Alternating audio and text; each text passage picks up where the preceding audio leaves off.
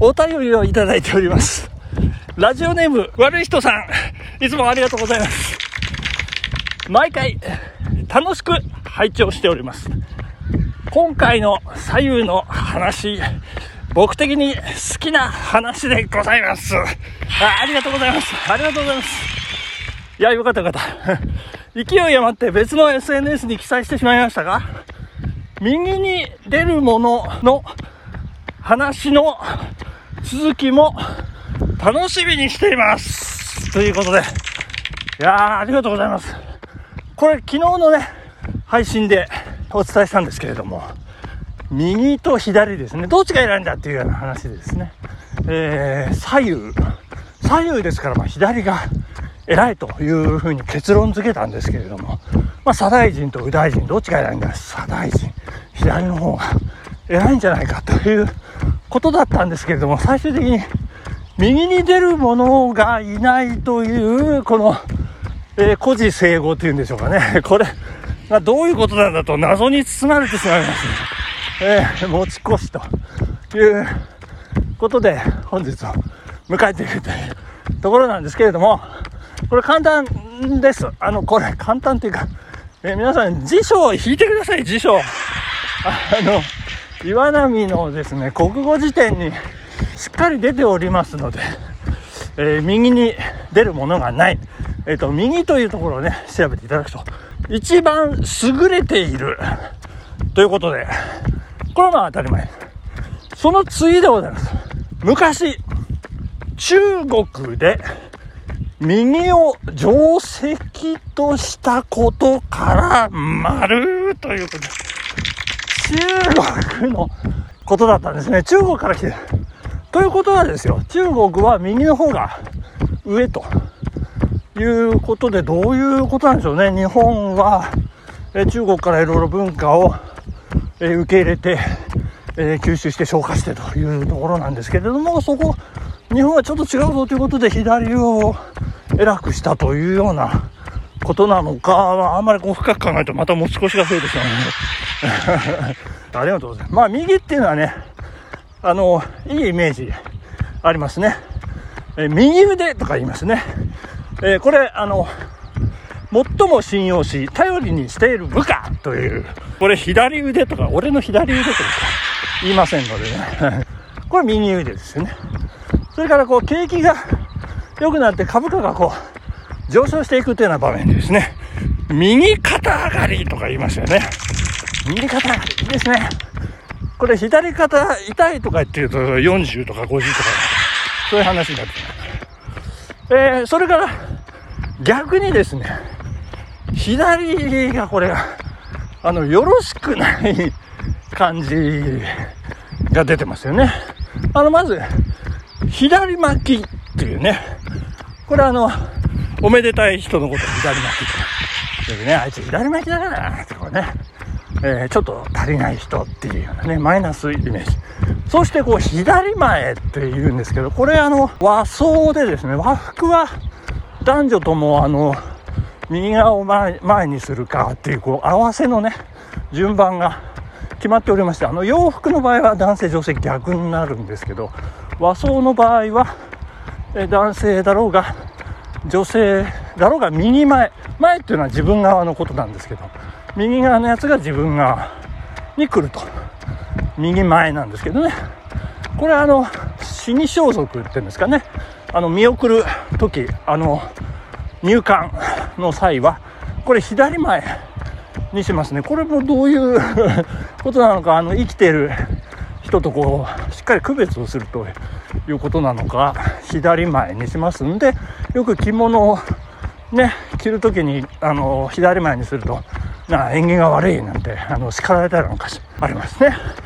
そして これこれ面白い。あの左利きってあのよく言いますけどこれ俗にあの酒飲みのこと左利きっていう言いますね。これあいつは左利きだよなんて。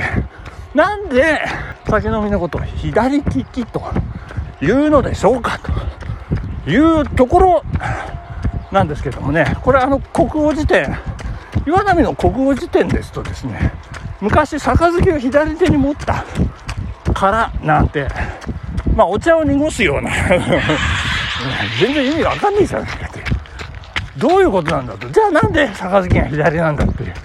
全然答えなんじゃないぞというところはあるんですけど。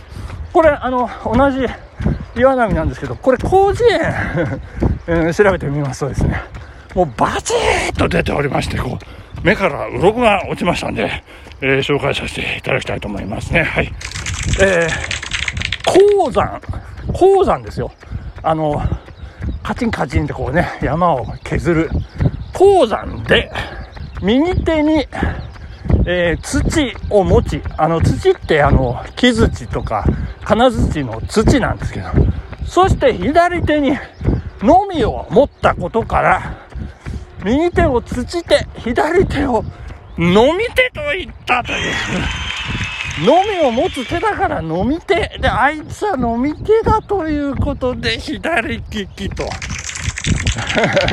いう、これ左と右、なんかこう書き順が違っていたり、えー、このそれぞれ意味がね、神に捧げる、えー、大工道工具を捧げる、それからこう、あの、浸水をこう口にこう持っていくというようなことで、左と右、これ書き順が違ったりするという、面白いですね、左と右。ね、で、あとこれ、えー、インドだったか、東南アジアだったか、こう手でね、えー、食事をするときに、どっちかが不浄の手ということでですね、用を足した時の始末をするのがどっちかの手でね、これ間違えると大変なことになります。どっちかは分かりません。あなた次第大変なことになりますので気をつけてくださいということで。